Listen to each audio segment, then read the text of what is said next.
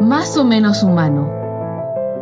Soltan Itzvan es fundador y miembro del Partido Transhumanista de California. Pregona la inevitable fusión del humano con la tecnología para crear una nueva especie, lo que traerá consigo una serie de discusiones relacionadas con los derechos de la robótica y la transhumanización.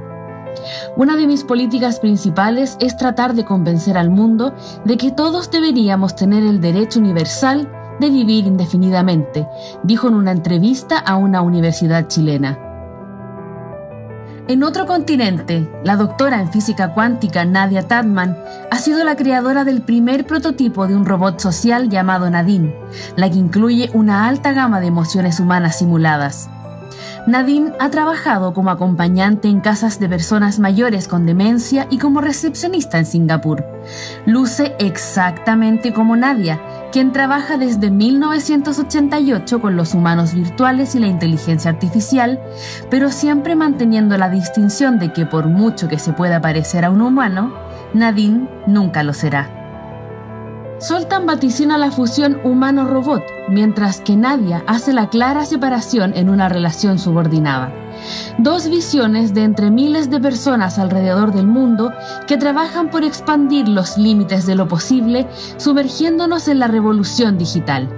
Por lo mismo, surgirán posturas políticas antagónicas ante las nuevas problemáticas.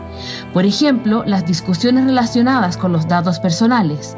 Nadie por una parte aplaude que en mayo de 2018 entró en vigor un acuerdo de la Unión Europea por el uso de datos personales de parte de empresas como Google, Facebook o Amazon dándole atribuciones a la ciudadanía europea para saber cómo están siendo usados sus datos y exigir su eliminación si así lo quieren. Pero Soltan, en cambio, es un libertario que está en contra de la intromisión del Estado en las empresas de tecnología, que usarán la información libremente dependiendo de las necesidades para seguir creciendo en el mercado. De esa forma pueden generar dinero para colocar más recursos en la creación de la nueva tecnología. Como sea que se resuelva la agenda, la inteligencia artificial y la robótica tienen y tendrán un sitial fundamental en la historia del ser humano. Sebastián Soler, un influyente jurista hispano-argentino, hizo un comentario que se puede aplicar al transhumanismo que vamos a experimentar en esta revolución digital.